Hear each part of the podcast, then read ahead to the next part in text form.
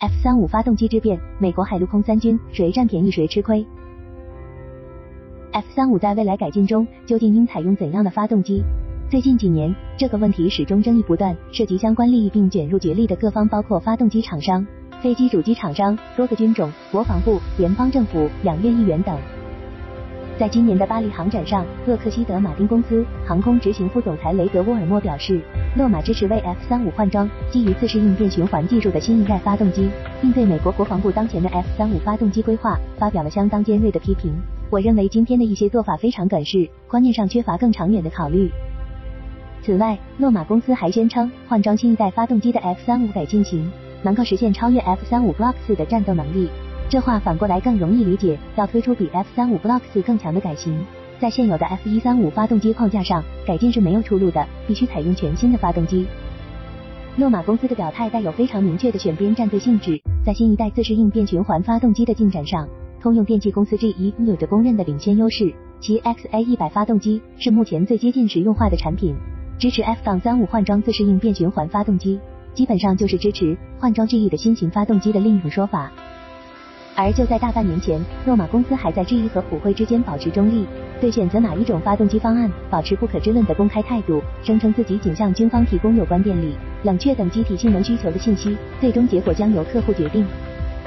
普惠公司作为 F 三五迄今为止唯一的发动机供货商，发表了措辞非常强硬的回应。普惠表示，经过升级的 F 一三五发动机足以满足 F 三五项目全生命周期内的动力和冷却需求，而洛马的表态正在破坏美国国防部对于 F 三五发动机核心升级的预算决定。事实上，F 三五选择发动机的问题，在整个美军的内部也并没有一致的答案。比如，美国空军、海军、海军陆战队三大军种虽然同为 F 三五用户，但他们有着完全不同的战略任务学说和装备使用场景。装备的 F 三五具体型号和规模数量也都相差甚远。在这种背景下，三大军种之间对于 F 三五在技术改进发展过程中如何折中平衡作战性能提升和成本之间的矛盾，实际上存在非常大的差异。F 三五 A、B、C 三种机型实际上需要三种不同的发动机，尽管它们衍生自同一基础设计方案，但在事实上是无法通用的。相较于 F 三五 A 采用的常规陆基版本发动机，F 三五 B、C 都需要长时间在海洋环境下使用。对于防潮排水、防掩物腐蚀等性能有着特殊要求，这意味着大量部件从基本材料、表面处理工艺、紧固件选用都不相同。更进一步说，F 三五 C 需要频繁进行撞击式降落的折舰飞行，发动机结构和紧固件都要进行额外的强化，才能保证可靠性和使用寿命。而 F 三五 B 的发动机差异最大，它不仅需要从前方分流出巨大的机械功率用于驱动专门的升力风扇，而且尾喷管也必须是更复杂的可偏转结构。按照目前公布的数据，美国空军计划购买一千七百六十三架 F 三五 A，美国海军计划购买二百七十三架 F 三五 C，美国海军陆战队计划购买三百五十三架 F 三五 B 和六十七架 F 三五 C。而截至目前，美国空军实际服役三百二十架 F 三五 A，美国海军实际服役二十六架 F 三五 C，美国海军陆战队实际服役一百二十七架 F 三五 B。F 三五 A 的数量，特别是尚未投入建造的数量，远远高于 F 三五 B C。如果考虑到 F 三五的全球市场中拥有大吨位常规起降航母和两栖攻击舰的客户很少，BC 型的数量比例劣势还将进一步放大。GE 目前正在研发中的 XA 一百发动机本身具备极为浓重的验证性质，远未发展到进一步衍生出舰载或者垂直降落功能的程度。它只有向陆基常规起降的 F 三五 A 移植才是节点速度最快、技术风险最小、成本最低的。F 三五 C 又次之，而匹配 F 三五 B 的工作则会最为复杂。显而易见，如果 F 三五要装备 XA 一零零，性价比上最占便宜的一定是美国空军，花的钱最少，能改装的飞机最多，军种整体作战能力提升最大，形成战斗力也最快。按照此前通用公司的表态，如果一切顺利，XA 一零零的正式版本 A 一零零发动机最早可以在二零二七年装备在 F 三五 A 上交付使用。美国海军相较之下就要吃亏不少，他们要支付更多的额外费用用于发动机研发。而且只能分摊在两百多架飞机上，美国空军是更少的费用分摊到超过一千多架飞机。如果只从技术角度来讲，海军陆战队的 F 三五 B 其实是最渴望发动机更新换代的。垂直降落需要的特殊设计，极大地侵占了飞机的可用空间和重量指标，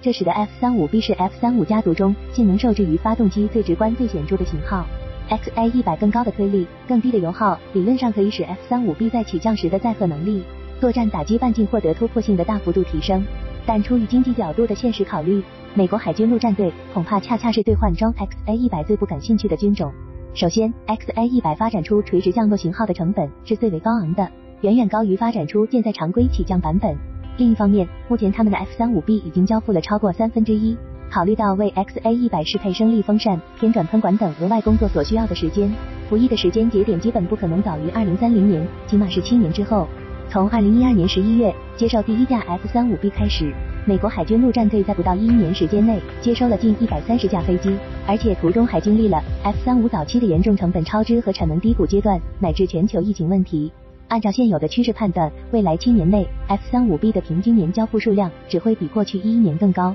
这意味着 XA-100 的垂直降落版本交付使用之时，美国海军陆战队最多可能只有几十架新订单能用上它，而其余的已有飞机要么批次太早，缺乏改装价值，甚至技术上不可行，要么新交付没几年，更换新动力系统在经济上并不划算。即使是把目光放远到全球市场，F-35B 面临的窘境也不会改变。该机的海外订单目前包括日本的四十二架、意大利的三十架、英国的四十八架、新加坡的十二架，其中已经交付意大利三架、英国三十架。这意味着，美国境内外所有未交付的 F-35B 订单加起来的市场份额，都不足以让 XA-100 垂直降落改型获得合理的经济性。从目前的技术趋势看，自适应变循环发动机将会是下一代战术飞机的理想动力系统，